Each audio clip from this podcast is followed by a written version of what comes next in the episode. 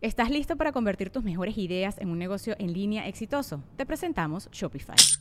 Tal vez no lo sabías, pero nuestro podcast More Than Mamis es un negocio y lo empezamos por supuesto para desahogarnos y hablar sobre la maternidad, no para convertirnos en expertas de ventas y del e-commerce. Así que sí, necesitábamos ayuda para vender nuestro merch y poner en marcha nuestra tienda. ¿Y cómo suena con Shopify? Llegó otra venta. Shopify es la plataforma de comercio que está revolucionando millones de negocios en todo el mundo. Ya seas un emprendedor desde tu casa o desde donde sea, Shopify es la única herramienta que necesitas para iniciar, administrar y hacer crecer tu negocio sin dificultades. Con Shopify puedo gestionar pedidos, envíos y pagos desde cualquier lugar, brindándote toda la información y estadísticas de tus ventas al detalle. Regístrate para un periodo de prueba con tan solo un dólar al mes en shopify.com barra sonoro, todo en minúsculas. Ve a shopify.com barra sonoro para llevar tu negocio al siguiente nivel. Shopify.com barra sonoro. Morras malditas, morras malditas, las morras malditas. Morras malditas, morras malditas, morras malditas. Morras malditas, morras, morras malditas, morras malditas, las morras malditas. Morras malditas, morras malditas, morras malditas. Oye, Maldo, Sí, ¿tú creciste en un pueblito o en una ciudad? En una ciudad. Oye, y en esa ciudad había como historias que les llegaban de los pueblos de alrededor, como de fantasmas o cosas así. Sí, se había. Pues fíjate que yo también tengo historias que tienen que ver con los pueblos que rodean las ciudades. A ver, a ver. Pues por eso decidí que en este segundo capítulo de Las Morras Malditas contáramos historias de cosas que habitan los pueblos. Yo siento, no, eh, tú me dirás conforme vayamos escuchando o conforme vayas escuchando las historias que traje hoy, pero bueno, yo siento que los espantos más terroríficos o los que a mí me han causado como más sentimiento o más así como que ay, tengo miedo, son justo esas cosas que habitan los pueblos, esas cosas que se aparecen cuando no hay luz, Ajá, cuando que se ajá. hace de noche Sí. o cuando te quedas en el monte o cuando vas al monte. Como que para mí hablar del monte ya son palabras mayores. Siento que es parte de la obscuridad que genera el- los pueblos y el silencio, ¿no? Exacto. El silencio sí, sí. es como... Y entonces parece que allí en el monte habitan otras cosas que no son humanas, Duendes, yo digo que duendes. pero que parecen humanas. Sí. ¿no? Entonces, yo quiero compartirte que mi familia vive en un, eh, no vive, nació en un pueblo que se llama Santos Reyes Tepejillo, allá en Oaxaca, muy cerquita de Puebla. En ese lugar, en Santos Reyes Tepejillo, hay un montón de historias, historias que desafortunadamente se han ido perdiendo con el paso del tiempo, pero me di a la tarea de investigar muchas con mi papá Poncho. Para Papá poder Poncho, Muchas compartirlas gracias, aquí. papá Poncho. Sí, muchas gracias, pa, por contarnos estas historias. Vamos a escuchar al rato una que él me mandó. Bueno, él me mandó varias en audio, pero que yo se las voy a contar. A ver. Y bueno, resulta que allá en Tepejillo tienen una forma de nombrar a los entes que viven en la montaña. Llámese duendes o llámese Hadas. no sé si hadas, fíjate, pero se les llama de la misma manera a estas cosas que podrían ser como espíritus del monte, ¿no? ¿Cómo? ¿Cómo se les llama? Se les llama ñayuku, ñayuku, Ñayuku. ujú, ñayuku. Y fantasma, que es esta cosa que tú medio que ves, ¿no? Como una silueta, como una sombra, como algo que mueve cosas, se llama ñiña, ñina, perdón, ñina, ñina, así. Qué loco que, o sea, es tan común que hasta tiene un nombre específico, ¿no? Exacto, sí, sí, sí. Imagínate lo importantes que eran estas Sí. historias para que tuvieran una forma de nombrarlos Claro. y sus diferencias, ¿no? No es lo mismo decir ñayuku que ñina. No es lo mismo. No lo quiero pronunciar porque me voy. Ajá, ok. Ñayuku es alma de la montaña y diablo, que también se aparece el diablo en esos pueblos, se dice No mames. chiña'a, chiña'a. Espero decirlo bien, pa, si no, perdónenme. Pero bueno, la primera historia de esta noche, de este segundo capítulo de Las Morras Malditas, tiene que ver con un ser llamado Ñayuku. ¿Qué te parece si empezamos A con el ver, primer sí relato quiero. de la noche? Muy bien. Bueno, como te decía, tiene que ver con un Ñayuku. Y esta historia me la contó mi papá Poncho y tiene que ver con una tía abuela suya. Eso pasó cuando la tía abuela era pues muy joven, cuando se acababa de casar seguramente. Y resulta que en Santos Reyes Tepejillo pues la gente tenía sus casitas en el pueblo Pero además, por temporada se iban a las afueras, al monte, donde sembraban cosas, ¿no? Claro. Maíz, frijol, calabaza, lo que tú quieras, ¿no? Entonces muchos se iban por temporadas a zonas vecinas y allí instalaban pequeñas casas donde pasaban algunos días. Entonces me cuenta mi papá que su tía abuela pues se fue con su esposo una temporada a una casa que tenían justo en el monte, ¿no? Entonces una, eh, estaban como que ahí trabajando y un día la esposa le dice al señor, oye, tengo que regresar al pueblo porque ya no tenemos acá pues comida, voy a ir por unas cosas que necesitamos, velas, lo que tú quieras, ¿no? Y regreso mañana. El esposo le dijo, bueno, pues está bien, vete con cuidado, yo acá te espero, ¿no? Si se te va a hacer de noche en el camino, mejor ya no te regreses porque te, va- te vas a caer, te puede pasar algo. La señora le dijo, sí, sí, sí, y se fue, ¿no? Comenzó a oscurecer con el paso de las, de las horas y pues no había luz, güey. está- O sea, y no había vecinos, pues solo estaban ellos ahí en la montaña, en el monte. Qué gusto ahorita andar así. Imagínate la luna, güey, Oh, las estrellas. las estrellas. Y la los no fantasmas, contaminación, güey. y los fantasmas. y los fantasmas y duendes. Ajá. Bueno, pues resulta que ya oscureciendo, ya casi de noche, él escucha que se acerca alguien a la cabaña. Y él así como, ¿qué onda? ¿Quién es? ¿No? Y se asoma y ve que a lo lejos viene caminando su esposa. Pues tranquila, ¿no? A paso lento y la ve y como que dice, ¿y ahora por qué se regresó? ¿No? Y ya, se, llega la señora, entra a la casa y él así con una velita a la lumbre le dice, oye, ¿por qué te regresaste? Y ella, no, pues es que no quería dejarte acá solo y además traje comida, pues para que no te quedes acá solito, pues, ¿no? A mí se me hizo feo no, no regresar. Bien buena onda la señora. Buena onda, ¿no? Buen. Buena onda. Entonces, pues así como que el señor le dice, ah, bueno, pues sí. Caso es que ya la señora sacó como que comida, pero pues el señor como que no comió, ¿no? Como que le dijo, sí, y se tomó él una tole, lo que tú quieras. Señor, la volvió en la noche y no come. Y como que no sé por qué, no comió. Pero Bueno, entonces empezó a sentir una vibra extraña. O sea, el señor empezó a sentir como, como que ella estaba rara. Poseída por el demonio. No poseída, güey. Rara. O sea, como que le hablaba y la señora medio que le contestaba. Como secona, seca. Ajá, de- seca. Tal cosa. Ajá.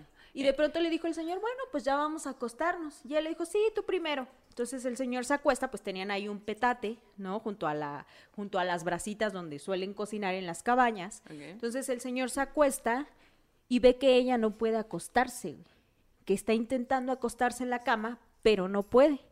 Y entonces él mueve la vela que está, o sea, que tenían ahí cerca de la cama y la alumbra y se da cuenta que la señora no tiene rodillas, güey.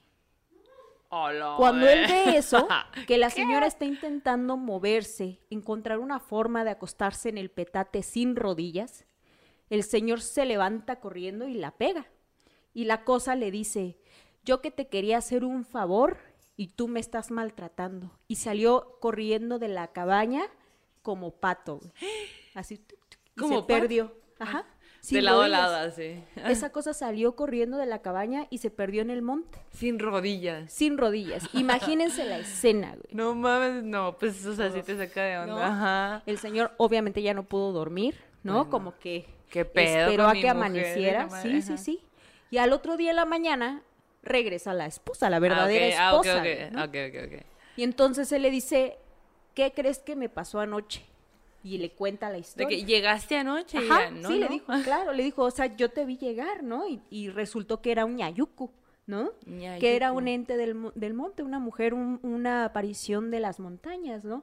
Y dicen, me estaba contando mi papá, que si el señor hubiera comido de la comida que ella le, le, le había llevado, se hubiera vuelto loco, o se hubiera, ¿sabes? Entonces que fue como una casualidad que el señor no hubiera comido, pues como que no tenía hambre, o le dijo, ay, mañana como, o algo por el Tenía estilo. una vocecita acá que le decía, ey, güey, Exacto. no comas, no comas esa madre. Sí, sí, sí. Entonces, ¿cómo ves la historia? Pues la neta, ok. ¿Cuántas, o sea, conoces a más gente que tenga historias así? Sí. No bien, mames. Bueno, Imagínate entonces cómo es el lente como para que se pueda transformar en la esposa de alguien, o sea, como muy específico, porque obviamente si tú conoces a la persona que, que estás viendo de frente, como que a lo mejor, ok, no hay luz, pero pues a- mínimo el lente o lo que sea, el, ¿cómo? sí, ñayuku. Nayu- ñayuku. Ñayuku. Ajá. se, tra- se puede transformar en eso. Eso está bien Claro. cabrón. Sí, puede adoptar esa forma. y Está bien fíjate, la semana pasada en el podcast, en el primer podcast, ves que te conté unas historias de mi hermanita Blanca. Ah, sí. Bueno, pues Blanquita, curiosamente, nada que ver, ¿eh? O sea, Blanquita en las historias que me mandó, me mandó una historia muy parecida, güey. Muy parecida que te voy a contar a continuación. A Pero, ver. de cuenta, mi hermana Blanca vive en otra parte de la Mixteca que está a algunas horas de ese pueblo, ¿no? Pero en realidad no habla, el, hablan mixteco, pero no el mismo mixteco, tiene sus variaciones, el clima es distinto, la naturaleza es distinta, o sea, como que es, son pueblos diferentes. Hace calor ahí, ¿no? En donde vive mi hermana hace mucho frío. Mucho frío. ¿Y dónde y donde vive? mi, pa- mi papá, pues es como, sí hace frío, pero es como más templado, yo creo, ¿no? Como un clima más amable. Ok, ok, ok. Pues resulta que Blanquita me contó que hace muchos años una señora que, que vive muy cerca del pueblo donde ella vive, Ajá. pues igual estaba en su, ca- en su casa, no ella en su casa, que tenían a las afueras del pueblo. Ahí el clima es muy frío, hay muchos pinos, mucha naturaleza, mucha neblina Ay, también. padre. Es muy bonito, güey. Qué Hay que ir un padre. día, hay que ir vamos a... Y pues la señora estaba esperando a su esposo, el, el típico esposo que no llega temprano, ¿no? En este caso El la señora típico. estaba esperando a, a su esposo, con, no había luz tampoco, esto fue hace muchos, muchos años, y de pronto escucha que el señor ya viene. Entonces ella dice, ah, pues ya, ya regresó, ¿no? Entonces como que ella atizó ahí las brasitas, puso el atole que iban a tomar, dijo, porque pues seguro trae hambre o va a querer tomar algo calentito para la panza, pues, ¿no? Anda crudo. Andará necesita- crudo, ¿no? Vendrá pedo. Pero bueno, llega el señor y la saluda, ¿no? Entonces le- y ella le dice, ay, este, qué bueno que ya llegaste, ya es noche, te sirvo atolito y, y esa cosa como que le, su, esa cosa, su esposo. bueno, ok, ok. pero todo no le perdía el respeto a su esposo, todo le decía esposo. No, entra el esposo, pero ella también lo percibe raro, güey. O sea, como que, como que siente que el esposo trae una energía extraña. Ok. Entonces lo que hace es que le empieza a hacer plática a la señora y el señor como que medio le contesta.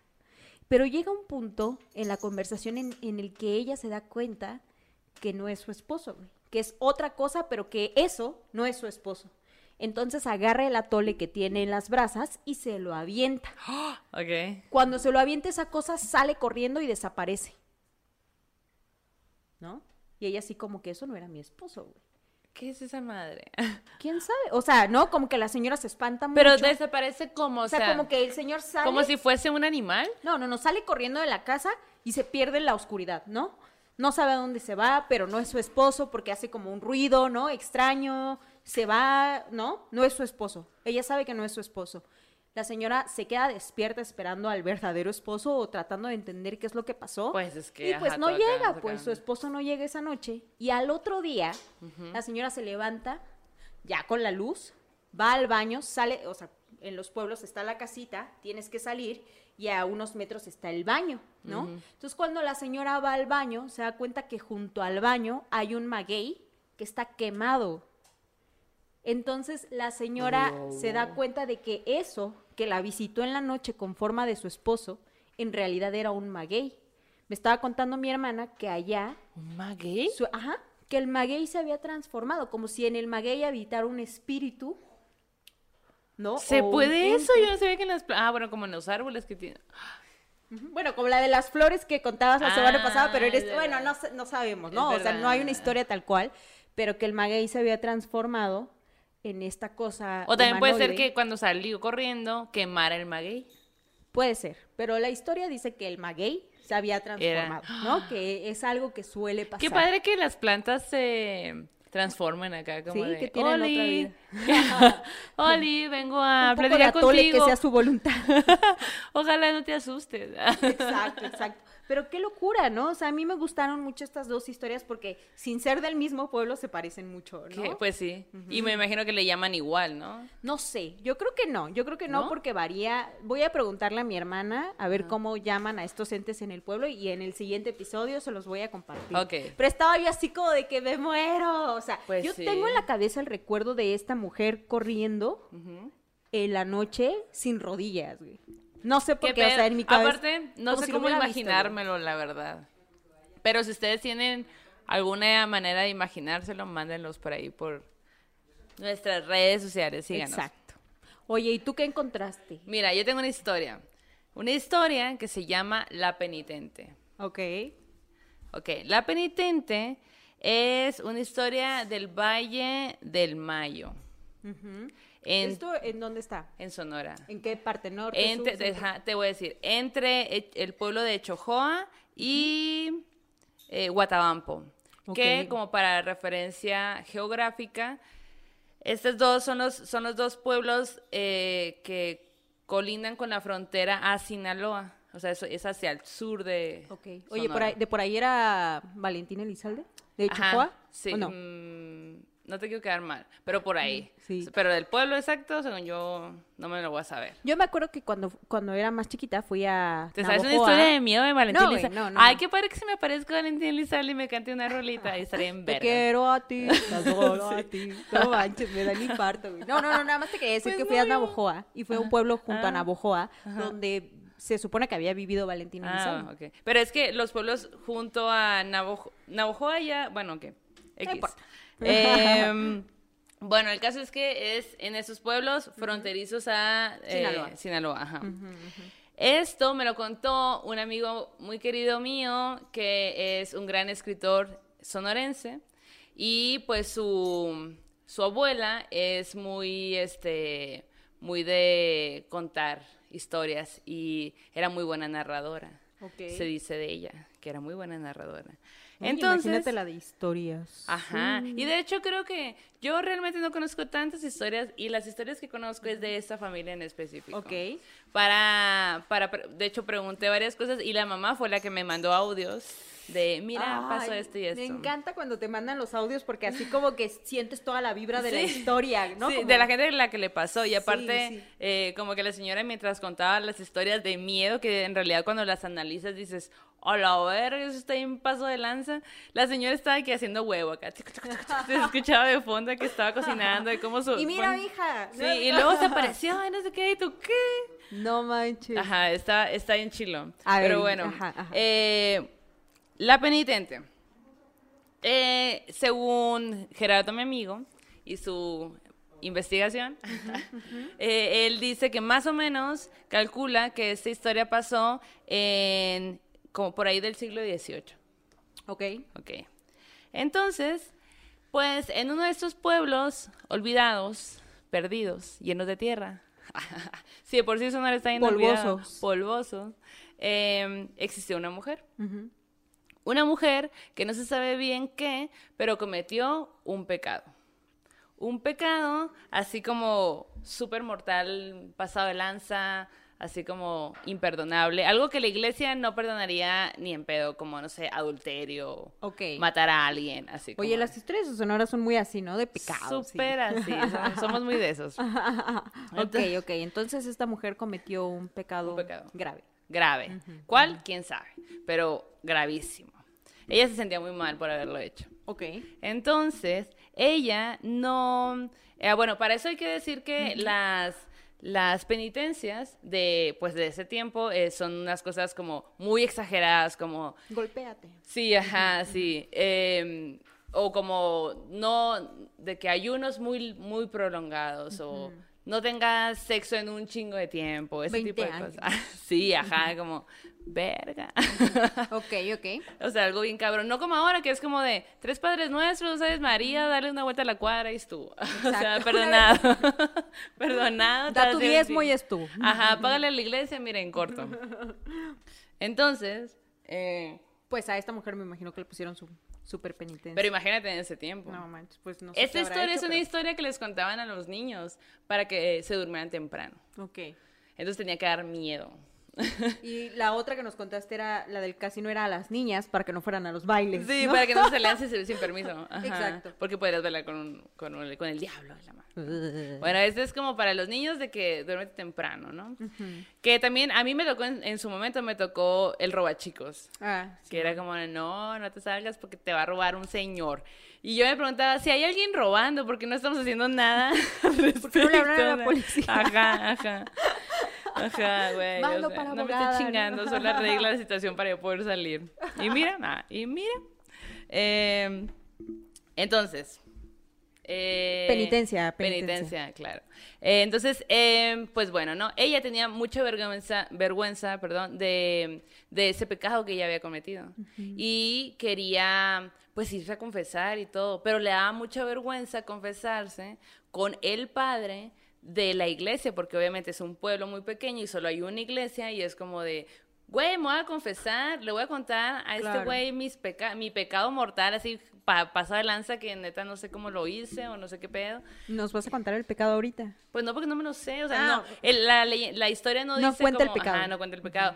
Yo tengo mi teoría de que a lo mejor no era tan grave, pero pues en ese momento todo era grave, ¿no? Que a lo mejor se había enamorado de alguien más estando casada. Sí, de algún o, padre ¿sabes? o no O sé, ajá, sí, sí. Eh, pero eh, bueno, o sea, tampoco es como para que tu alma Terrible, siga, ¿no? ajá, o sea, calma. pero Cálmese, bueno, señora. en ese momento, pues era horrible, ¿no? Tenía miedo de irse a confesar con el padre y de la iglesia porque decía, es que qué tal que me va a estar juzgando, pues me va a juzgar por siempre y yo todos los, todos los días que vaya a la iglesia, pues me va a estar viendo con ojos de, de juzgación.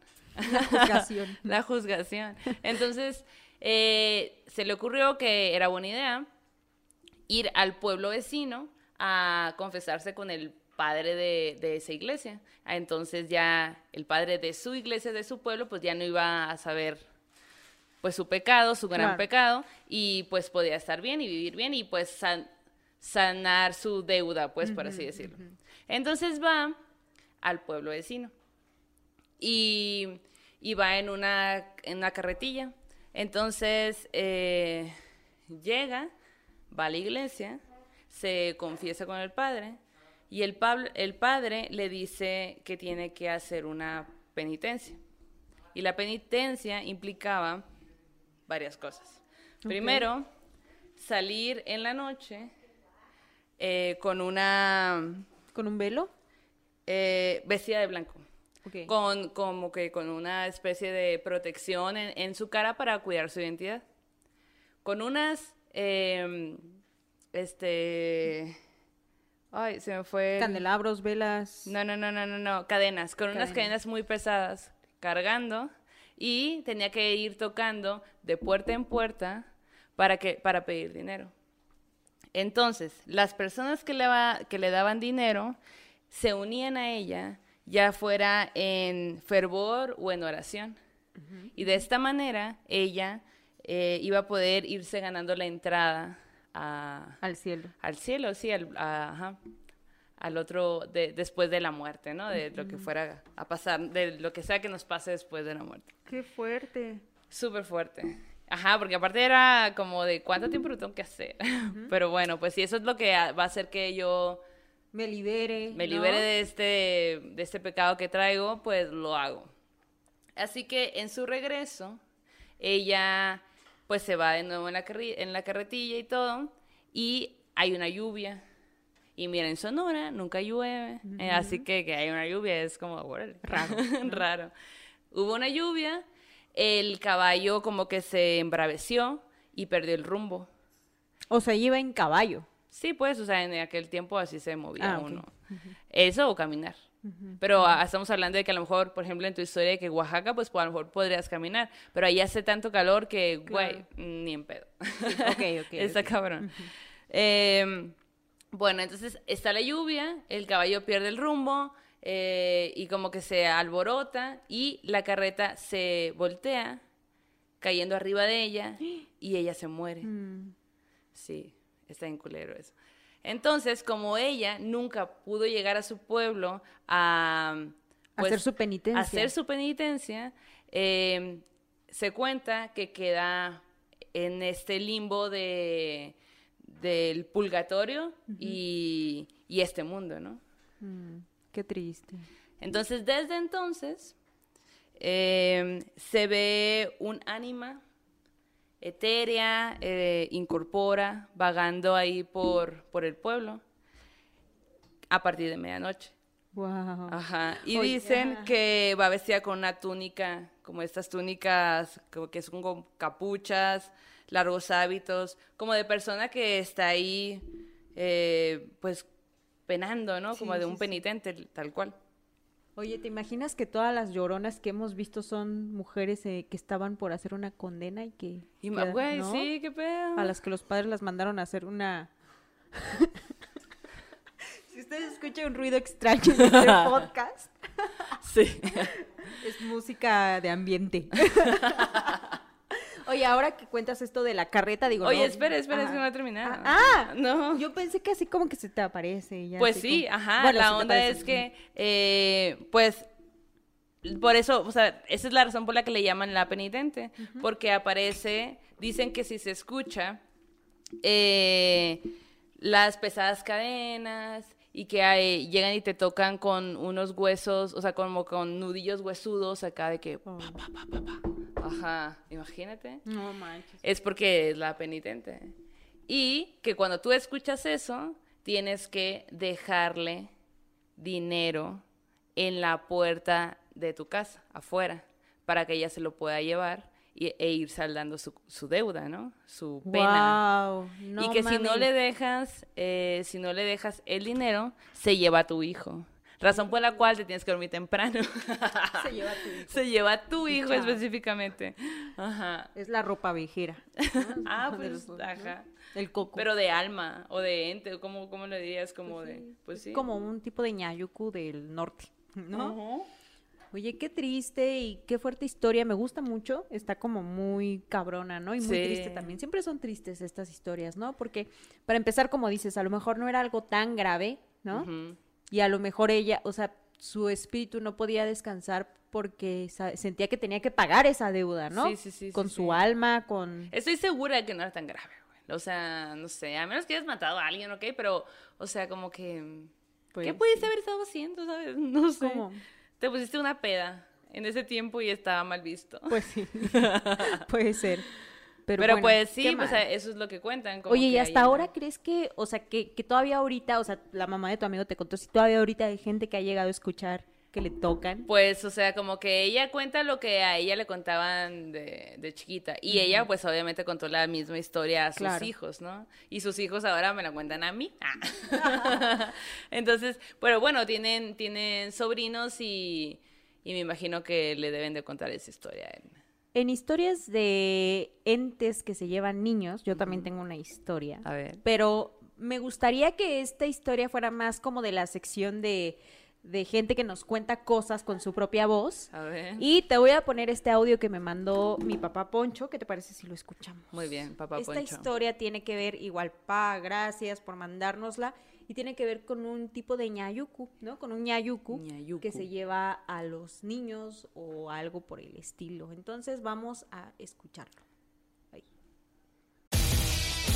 McDonald's se está transformando en el mundo anime de McDonald's y te trae la nueva Savory Chili McDonald's Sauce. Los mejores sabores se unen en esta legendaria salsa para que tus 10-piece chicken wack papitas y Sprite se conviertan en un meal ultra poderoso. Desbloquea un manga con tu meal y disfruta de un corto de anime cada semana. Solo en McDonald's. Badaba baba, go! En McDonald's participantes por tiempo limitado hasta agotar existencias. Ay, ¿cómo lo puedo poner aquí para que suene? Para que suene alto. A ver.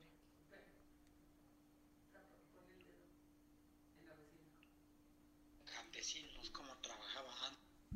Bueno, mija, te cuento, esta historia es todo igual lo de campesinos, cómo trabajaba antes y donde tenía su casa. Estos también era una pareja. Este, se fueron igual a sembrar en la montaña y la señora estaba embarazada. Y este, pues ahí estaban trabajando. La cosa es de como ella estaba embarazada, ahora sí la que no podía quedar, la que no podía irse al pueblo es ella. Y el señor la dejó y se fue. Dice que este señor se fue a comprar cosas para su sustento de ellos en el monte, ¿no? Y, él se fue y la señora pues quedó sola. El quiste es que no se dio cuenta, aquí ahora se alivió porque tenía a su nene en su pancita. Pero cuando se despertó ya no está el bebé, ya no lo tenía en la panza y se sentía así vacía. Y empezó, levantó a buscar a su hijo, ya no está. Y que el nene se fue caminando. Luego se ve que llegó, a la orilla estaba un arroyo donde corría agua. Allí se ve que el nene jugó agua y todo, dice. Pues ellos muy asustados lo que pasó y todo. Y rezó el señor, pues del pueblo. El día siguiente la señora le platicó lo que le pasó y todo, pues se asustaron, pues se alarmaron y dijeron, hijo, ¿y ahora qué pasó? Y todo eso. Pues todo el día estuvieron, ahora sí que yendo que el pueblo, todo el señor, más que nada, platicar, porque la señora, allá cuando se aliviaban, la señora tenía que resguardar 15 días sin hacer nada. Y eso era lo que estaba la señora, pues ya no podía moverse, pues. Y el señor fue a entregar cuenta al pueblo lo que le pasó y todo eso. Y regresó. Y luego de noche se acostó. Él sí soñó de ese bebé. Dice que llegó el sueño que le dijo que no se preocupara tanto por su hijo, porque se lo llevaron y lo van a cuidar mucho, lo van a cuidar bien. Así es que ellos no tienen por qué preocuparse por eso. Y como recompensa dice que les dio muy este les dio mucho venado para comer, pues era muy fácil para cazar para ellos. Mi mamá llegó a contar que conoció esa casa de ellos y tenía lleno cuerno de venado todo este, alrededor de su casa, por lo que cazaban tanto venado. Nomás ese fue su recompensa de perder un hijo. Pero lo que asustaron es la manera que se fue el bebé, porque qué bebé recién nacido puede caminar y ese bebé caminó, todo se fue. Eso es lo, lo alarmante para ellos, lo difícil de entender, ¿verdad? Fue lo que le pasó allá, una pareja también allá en Tepejillo. ¿Cómo ves, amiga, esta historia? Pues, qué loco que... Qué loco que... Y había sangre. Pues no lo sé, tal vez. Pero lo que me decía mi papá un poco antes es que la señora vio las huellitas en la tierra del Pero ella recuerda haber parido. No recuerda, o sea, la Solo señora... no estaba. Sí, cuando se despertó, ya, o sea, supongo que a lo mejor había agua, ¿no? Sangre, tal vez, ¿no? Imagínate. Sí, sí, sí. ¿No? Esas cosas. Y, y luego el sueño del señor, ¿no? De, sí, ajá, de, eh, todo bien, todo bien, Exacto. carnal. Aquí, Ajá, que aquí dijeron, estamos cuidando No te preocupes, acá. Fíjate que mi abuelita, no quiero, o sea, voy a contarles esta historia eh, con mucho respeto para mi abuelita y para mi familia, que mi, mi abuelita ya murió.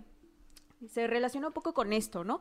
En esta historia que escuchamos que contó Papá Poncho, este, algo del, del monte se queda con el bebé, ¿no? Y en recompensa le dicen, ustedes van a cazar, no van a pasar hambre, básicamente, ¿no? O sea, van a poder cazar venados y van a tener comida.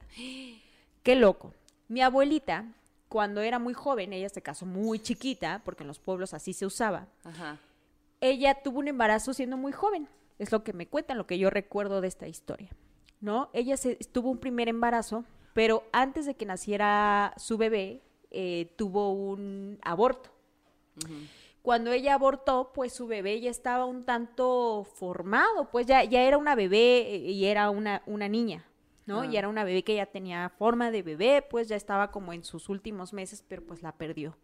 Para mi abuelita fue como un golpe muy duro haber perdido ese bebé.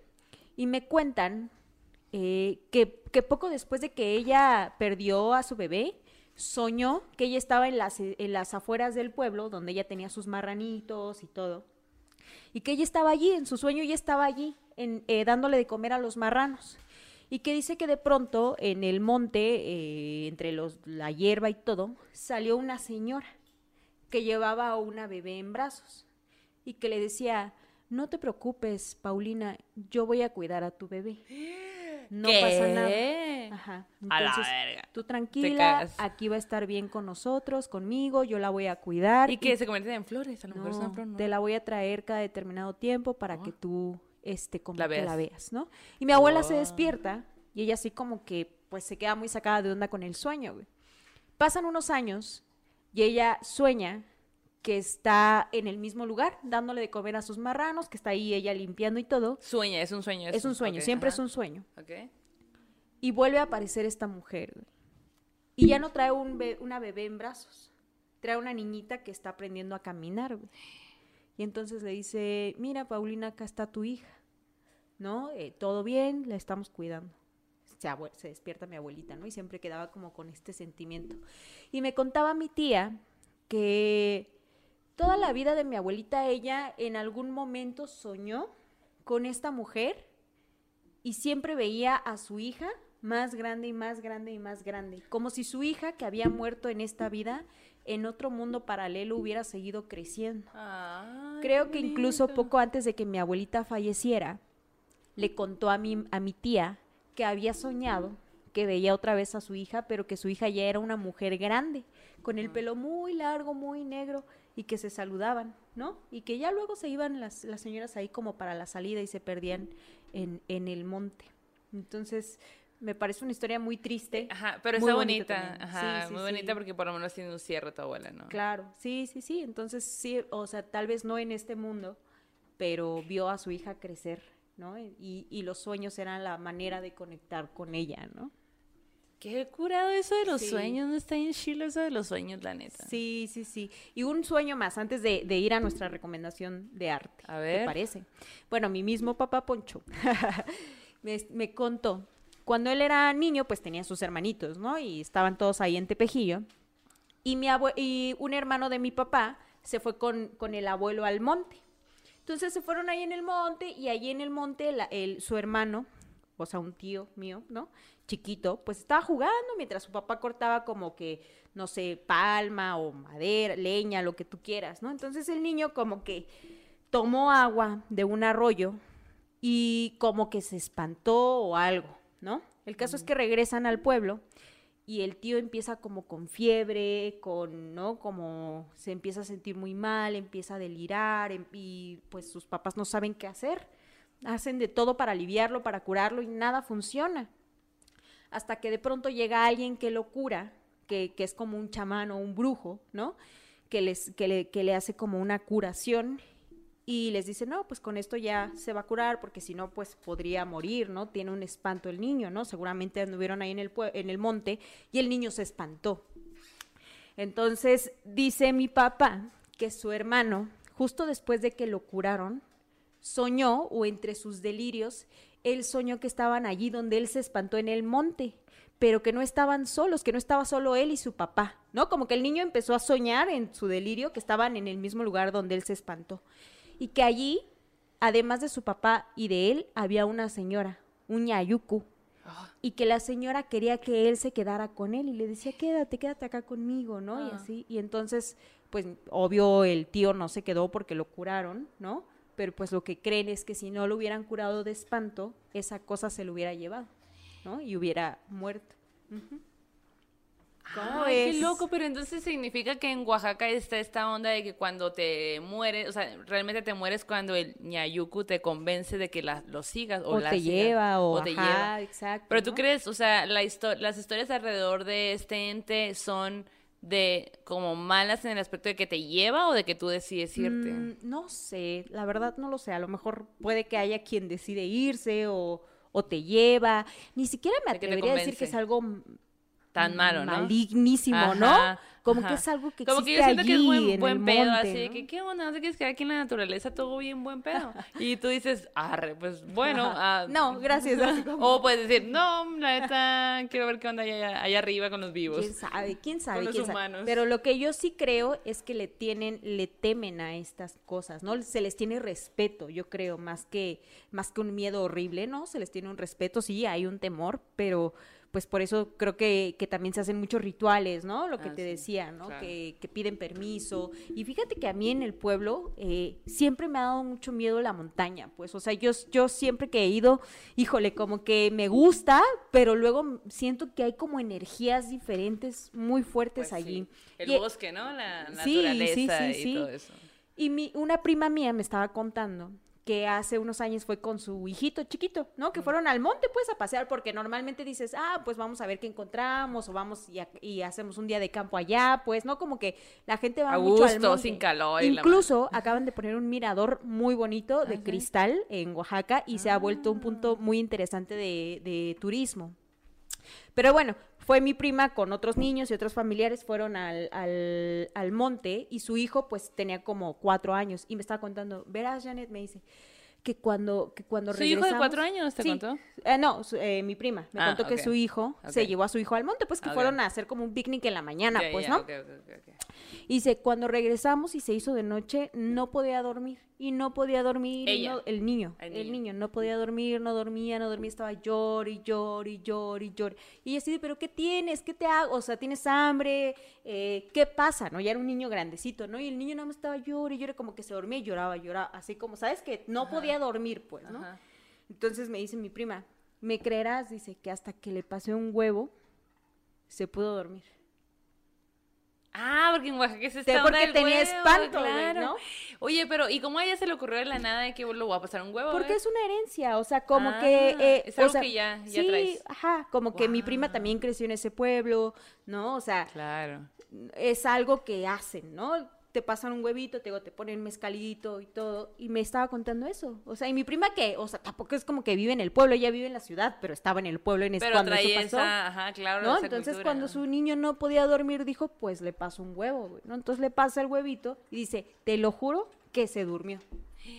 Te lo juro que se durmió. Porque en el monte hay energías, ¿no? Y se te pegan esas energías, ¿no? Como que hay esta, ¿sabes? Como que esta vibra pesada, que suele ser pesada para los niños especialmente, ¿no? Porque los niños ven otras cosas, yo digo. Son más sensibles, Son ¿no? mucho más sensibles. Más perceptivos. Como los animales. Sí, sí, sí, también. Oye, ¿a ti lo- los perritos alguna vez han ladrado algo que no, ah, pues que sí. no ves? Hay veces que estamos en la azotea y de repente bajan ladrando hacia toda velocidad. No ¿Y manches. qué? Y yo digo, llegó alguien y bajo y no hay nadie afuera. Solo están Pero ellos están aquí ladrando. Ajá, ladrando. Oh, la verga. así, ladrando y nadie tocó el tim- nada, así. Y tú, mm. Qué cabrón. Sí me saco de onda porque es que digo, si abro la puerta y no hay nadie, estoy dejándolo pasar, ¿sabes? Y mm, Nunca abras la puerta. Nunca. Oye, como Se eso sí sabe. ¿no? Se sabe que no abras se la puerta, sabe, que vuelvan a tocar. De donde ¿no? seas de México, se sabe que no hay que abrir la puerta. O por ejemplo, los gatos, ¿no? O las gatas que de repente están ahí viendo una esquina y tú, eh, y les hablas y siguen viendo la esquina. Y tú, eh, güey, me estás asustando. Ponte a hacer otra No, cosa. te están protegiendo de algo acá, ¿no? Así de no. Qué loco, ¿no? Sí, no o sea, porque hay como una onda de que yo también digo, bueno, a lo mejor están viendo un mini animalito que hay por ahí. Puede ser también. Pero también tú te pones acá y dices, yo no estoy viendo nada, güey, no hay nada. Qué loco. Ay, no, no, no, no, Pero no. sí. Oye, pues, ¿qué te parece si pasamos a la recomendación de la noche? Va. Yo, este, en este programa les quiero hablar de una obra que se llama El relato, no, perdón, El retrato de la niña bruja. Ok. Ok, A ver, aquí tengo la foto. Ajá. ¿Es este o este? Es ese primero, ajá. Es en, en la obra, podemos ver literal un retrato de una niña, cabello, bueno, más o menos como de 7 a 10 años, yo le calculo. Sí, pausa. Vamos a poner el link en el video para, que, ustedes vean la obra, en- ¿no? ajá, claro. Entonces, tiene el cabello negro, es como onduladito, eh, es un fondo como negro quizá, que a lo mejor por la foto tomada se ve un poquito de otro color. Verdoso. yo Verdoso, amarilloso, no sé. Eh, trae como un, un- una este, blusa o un suéter azul, negro. Cuando le tomas una foto a una hora, mira, se le ve el- si se le ve el flash, ya los colores todo cambian. Sí. Pero bueno, la niña tiene un gesto como de, pues como, como de tristeza, ¿no? Y tiene unas lágrimas que le llegan más o menos a la altura de los labios sobre los cachetes. Y, y la niña está triste, ¿no? Y evoca como Sí. mucha melancolía, mucha tristeza y mucho todo. Entonces, antes de poder hablarles de la niña bruja, tengo que hablarles de la autora. Que la autora es Madame Lalaurie. Ok. Madame Lalaurie es una mujer rica del siglo XIX en em, Nueva Orleans. Entonces vamos a ubicarnos como en ese, en ese mood, ¿no? Ok. Eh, mujeres muy ricas, esclavos, em, todo eso. Mansiones, como que mucha desigualdad pasa de lanza donde hay muchísimo y hay muy poco al mismo tiempo. Entonces, em, pues bueno, la, eh, Madame Lalaurie, como pues tiene mucho dinero y en esa época se usaba mucho esta cuestión de, bueno, de que me gusta mucho el arte y, y bueno, también tengo esclavos y es muy normal y todo bien, ¿no? Eh, ella, como buena ricachona, hacía, se conocía y era muy famosa porque hacía fiestas todo el tiempo, como fiestas, cenas muy ostentosas y todo esto, ¿no? Eh, y ella era muy, muy conocida por esto, como que decían, ah, las fiestas de Madame La Laurie, porque vivía obviamente en una pinche mansión sota, casa bien vergas. acá. Casual. Casual, normal, esclavos que me atienden todo el tiempo. Así que, pues, está, bueno, está, está curioso porque ahora, eh, creo que en el 2016, Nicolas Cage compró la casa de Madame La Laurie. ¿Y por qué la compró, güey? O ah, sea, pues habría que ver. ah, pues ¿por porque qué? está bien bonita, la O sea, porque tiene... bonita. Ah, ok, pero pensé que hay una leyenda ahí en Hay, la casa. bueno, bueno, hay una historia, hay una historia. Yo no sé si Tétrica, Nicolas, macabra. pues sí es muy macabra, la A verdad. Yo no sé si Nicolas Cage lo haya comprado por eso, porque valía muy güey. caro y porque está muy bonita. Es una esquina y es como, según yo recuerdo, según recuerdo, es como verde, tiene muy, pues toda esta onda de esos años, ¿no? Muchos detalles, muy bonito todo, ¿no? Bueno, entonces, ella está, pues te digo que ella era muy conocida y todo esto, así que en la mansión, en 1834, hubo un incendio. Y eh, había gente adentro, pues estaban ella y su esposo y así como gente adentro. Así que las, eh, los vecinos van y pues ven el incendio y dice, oye, no mames, pues van y quieren ayudarla y todo, ¿no? Y la sacan y, y así. Y, lo- y ellos le dicen, oye, hay un cuarto atrás donde hay gente, danos la llave para abrir y poderlo sacar. Y ella dice, no, ni madres, pura verga, no van a sacar a nadie. Y ahí, pues obviamente no quiere que la saquen porque después se descubre esto. Em, ellos como que dicen, ¿cómo que no? O sea, hay gente, se pueden morir y se pueden morir y pues bueno, la gente como que no logra, los Pues vecinos... Imagínate los que estaban adentro. Imagínate, No yo nunca he estado en un incendio y espero nunca estarlo, pero no, no. se debe sentir horri- horrible. El caso es que, eh, pues ellos van, como que no la pueden convencer y, y, pues ahí rompen las puertas y todo, ¿no? Y logran sacar a las personas que están adentro, que eran esclavos. Y, y la gente cuenta que pues había como, era como una pequeña habitación del terror, pues. No mames. La señora, Madame La Laurie, como que torturaba a los esclavos. Había, de hecho, cadáveres de, de esclavos ahí donde había también gente viva, pues, ¿no? Y el olor, y había, dice que, o sea, como que cuentan que había gente amarrada eh, con cadenas en las paredes, eh, gente sin ojos, torturados, mutilados. Qué triste. Súper triste, claro, no, no. O sea, yo estaba leyendo la historia y era O como. sea, eso sí es un pecado culero. Sí, eso sí ya. Ojalá estés penando, hija tú. sí. Capaz que en esa casa debe haber una de historias. Ah, pues sí, me imagino, ¿no? Claro. Entonces, eh, también cuentan como que había gente, que era lo que, eso fue, bueno, digo, obviamente todo es muy impactante, pero yo como que no me puedo sacar de la mente el pedo que dicen que había personas que tenían los labios cosidos. o sea, era como que la señora estaba psycho shit y como que hacía ese tipo de cosas. De ¿no? película de terror. ¿no? Ajá, de perri- Ajá, claro, que tú dices, eso no puede ser, pues sí La fue. realidad supera la ficción a veces. Sí, sí, la neta que sí. Y bueno, eh, pues después de que sucede eso, obviamente pues los vecinos dicen, eh, ¿qué pasa de lanza eres, güey? ¿Qué pedo acá? Ah, O son sea, esclavos. No pasa Sí, nada. ajá, pero fíjate que, ajá, como que yo también pensaba que por ser los tiempos que eran, pues Los- a lo iban a dejar Lo iban pasar. a dejar pasar como, ah, Porque así era, o sea, como que, digo, suena feo, pero lo hacían así, ¿no? Sí. Como no vale tanto su vida. no Ajá, importa, ajá, ajá. ¿no? Y ese también fue mi primer pensamiento, pero resulta que sí hubo una cuestión, pues, ¿no? Como que la gente dijo, oye, eso sí está bien pasado de verga, güey. O sea, sí te Hay estás pasando de algo. Ajá. De hecho, ahí como, como en los periódicos, hay así de que, hey, Madame La Laura en la mansión tiene este pedo, pues, y de hecho hay fotos como de, de del tipo de torturas que hacía, No pues sí era bien pasadita de lanza, la neta. Y bueno, sí, eso sí. Eso asusta más que como que se te aparezca Claro, un fantasma, la no, verdad. o sea, estos sí son cosas horribles, ¿no? Sí. horripilantes, terroríficas. Entonces, después de eso, obviamente ella sabía que iba a ser un gran escándalo y huye de Nueva Orleans. Así de que, ah, aparte cobarde, güey, te vas corriendo. Desgraciada.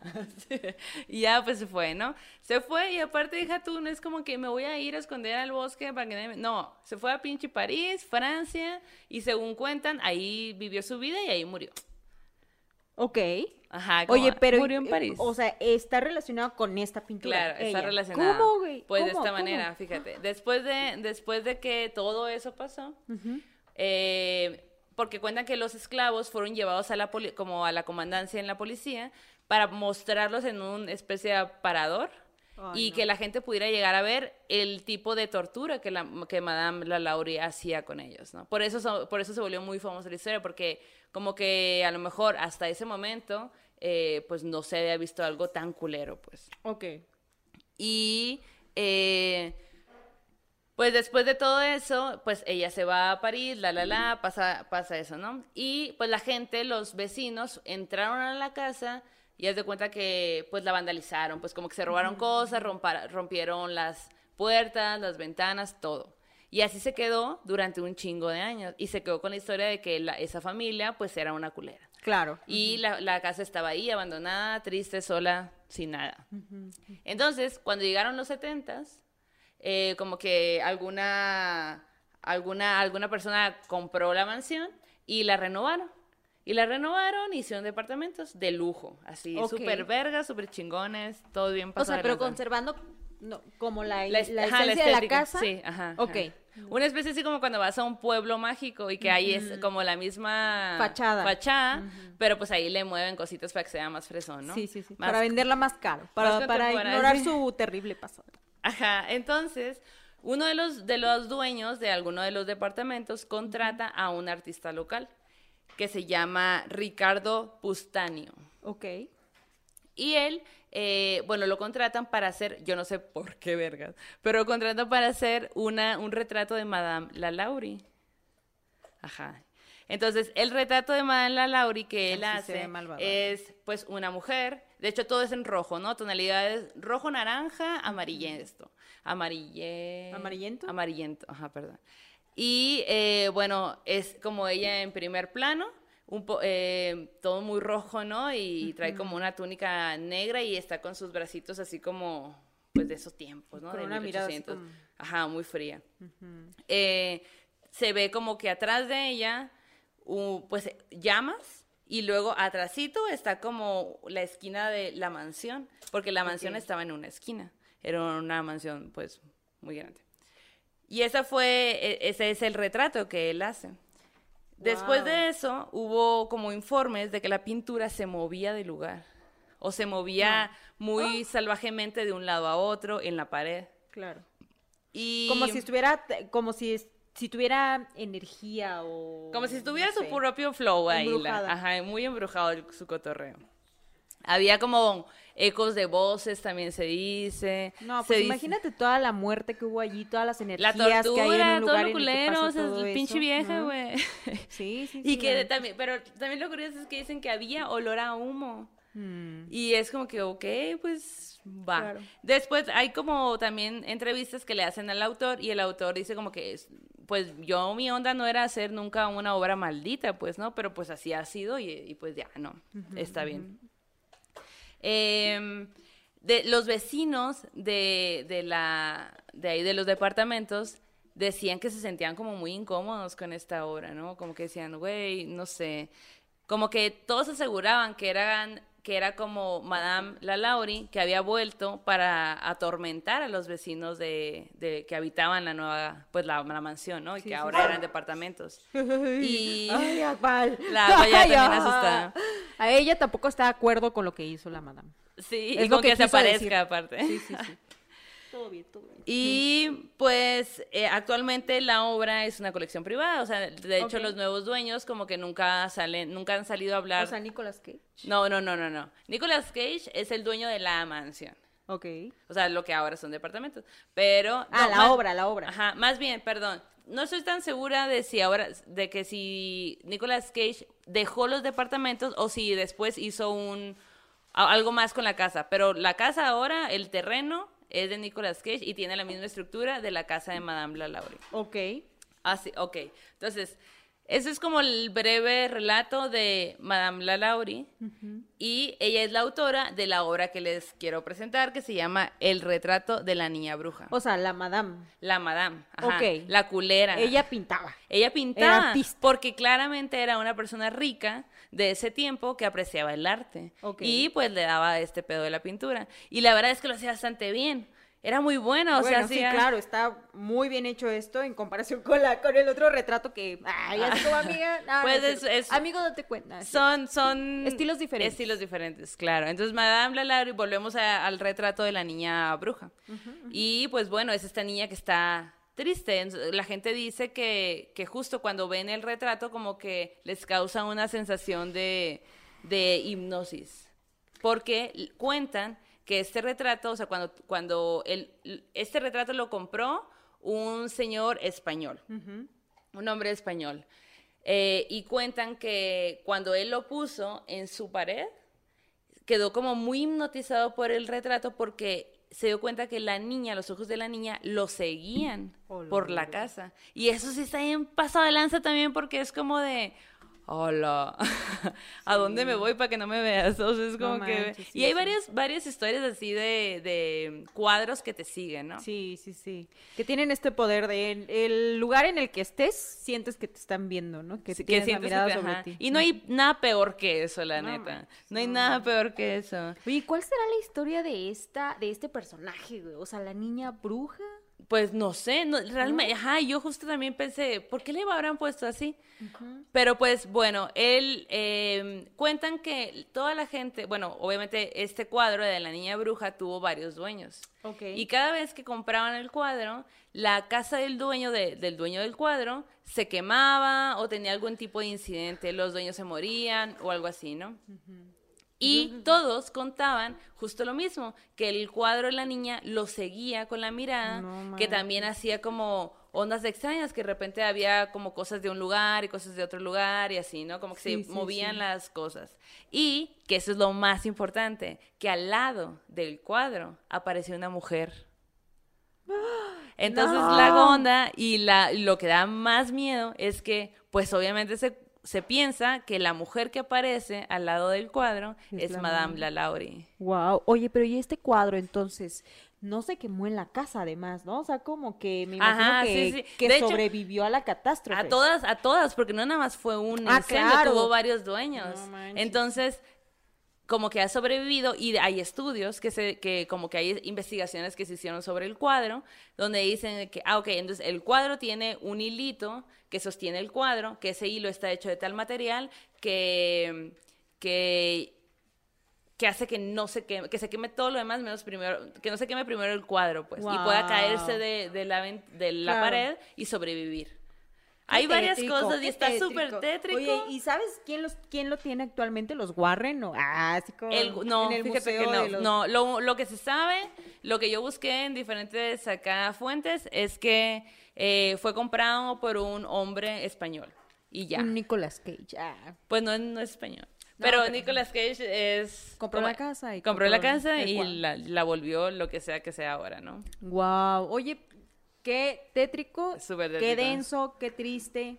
Y pobres de esas personas que murieron torturadas por esta señora. Sí, no, sí. Está Seguramente cabrón. murió allá en Francia o donde estaba, dices. Sí, em, ajá, o sea, murió acá, pues es que ella tenía mucho dinero. Ella, eh, un poco de la historia de ella es que se casó tres veces y sus tres maridos fueron como muy ricos.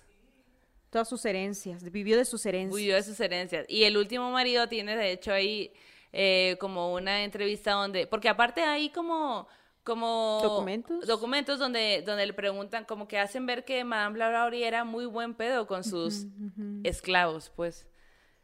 Como Los que no, veían. lo que no, veían, como que a lo mejor ella enfrente de la sociedad era buena onda con Claro. ellos, pero pues tenía un cuarto donde los torturaba, mamón, No o sea, esto está cabrón. Y después le preguntan al esposo, ¿Tú como sabías? de, oye, ¿qué onda con tu morra que pues anda haciendo esto, no? Y él hace como una especie de comentario que dice algo así como los periodistas deberían de dedicarse a ver sus cosas en, en lugar de estar entrando a ver qué hace la gente en sus casas, ¿no? Y esa fue su manera de defender a su mujer que estaba haciendo tortura a los... Wow. Bueno. Y toda esta historia y toda esta forma de vida, por así decirlo, se, se une al pedo de que, bueno, ahorita hay obras con, pues, el retrato de Madame Lalaurie y a la par un retrato que ella hizo, que Madame Lalaurie hizo de una niña llorando. Imagínense. Imagínense. No, no, no. Uy. Pues esa es la historia, espero que les haya gustado. ¡Eh, aplausos! Es- Estoy contenta de, de poder ponerme a investigar este tipo de, Arte embrujado. de arte embrujado, sí. Sí. Tengo ahí algunas historias también como de, de libros y así. Súper chingón. Entonces también si ustedes tienen alguna alguna idea, alguna recomendación de, de alguna arte, del, cualquier tipo de arte, pues pásenoslos y aquí lo vamos a estar Sí. contando. Para Y, acá en México también, o sea, digo, no arte embrujado así como con este tipo de historias, pero por ejemplo esto que pasa en las iglesias, ¿no? De figuras eh, católicas, ¿no? Generalmente que o lloran o, ¿sabes? que O sangran, ¿no? A las que la Que gente les tiene sí devoción. Sí, sí, sí. La próxima semana te comparto una de esas, ¿te parece? Va, va. Oye, pero pues mientras creo que ha llegado la hora de decir adiós. Laura. Adiós. Adiós. Oigan, pues qué densas estas historias. ¿eh? Todas están muy cabronas, Sí. muy chidas. Esta mujer que nos contaste de allá de Sonora, qué triste, güey, qué miedo también. Y pues sí, si La ustedes llegan a escuchar a alguien que les toca la puerta y que está, este, pues, arrastrando unas cadenas, Y que les tocan la puerta con un nudillo muy huesudo, así de... déjenle unas monedas. Dejen las No sean mal pedo. Síganos en nuestras redes sociales. Antes de Suscríbanse. irnos, suscríbanse. Todo lo demás. Sí, oigan, y coméntenos qué onda, qué historias saben ustedes. Pónganle manita arriba, es súper importante, ¿no? Ajá, La sí, manita sí. arriba y pónganos abajo también qué historias ustedes conocen de, de este tipo, ¿no? ¿Qué Sí, porque eso versiones? la verdad es lo que nos, nos mueve más, ¿no? También ir conociendo y nutriendo a ser comunidad de, pues, de personas que nos interesamos, nos interesamos mucho por esos temas y pues ir creciendo esto. Sí, pues cuídense mucho, nos vemos la siguiente semana con un tema sorpresa. Vamos a ver qué les vamos a compartir la próxima semana. Y muchas gracias por vernos, sintonizarnos, escucharnos. Pues salud, maldito. Salud. Nos vemos la próxima. Adiós. ¿Estás listo para convertir tus mejores ideas en un negocio en línea exitoso? Te presentamos Shopify. Tal vez no lo sabías, pero nuestro podcast More Than Mamis es un negocio y lo empezamos por supuesto para desahogarnos y hablar sobre la maternidad, no para convertirnos en expertas de ventas y del e-commerce. Así que sí, necesitábamos ayuda para vender nuestro merch y poner en marcha nuestra tienda. ¿Y cómo suena con Shopify? Llega otra venta. Shopify es la plataforma de comercio que está revolucionando millones de negocios en todo el mundo. Ya seas un emprendedor desde tu casa o desde donde sea, Shopify es la única herramienta que necesitas para iniciar, administrar y hacer crecer tu negocio sin dificultades. Con Shopify puedo gestionar pedidos, envíos y pagos desde cualquier lugar, brindándote toda la información y estadísticas de tus ventas al detalle. Regístrate para un periodo de prueba con tan solo un dólar al mes en shopify.com barra sonoro, todo en minúsculas. Ve a shopify.com barra sonoro para llevar tu negocio al siguiente nivel. Shopify.com barra sonoro. ¿No te encantaría tener 100 dólares extra en tu bolsillo? Haz que un experto bilingüe de TurboTax declare tus impuestos para el 31 de marzo y obtén 100 dólares de vuelta al instante. Porque no importa cuáles hayan sido tus logros del año pasado, TurboTax hace que cuenten. Obtén 100 dólares de vuelta y tus impuestos con 100% de precisión. Solo con Intuit TurboTax. Debes declarar para el 31 de marzo. Crédito solo aplicable al costo de la presentación federal con TurboTax Full Service. Oferta sujeta a cambios o cancelación en cualquier momento. Join us today during the Jeep Celebration event. Right now, get 20% below MSRP for an average of 15178 under MSRP on the purchase of a 2023 Jeep Grand Cherokee Overland 4xE or Summit 4xE. Not compatible with lease offers or with any other consumer incentive offers. 15,178 average based on 20% below average MSRP from all 2023 Grand Cherokee Overland 4xE and Summit 4xE models in dealer stock. Residency restrictions apply. Take retail delivery from dealer stock by 4 1. Jeep is a registered trademark.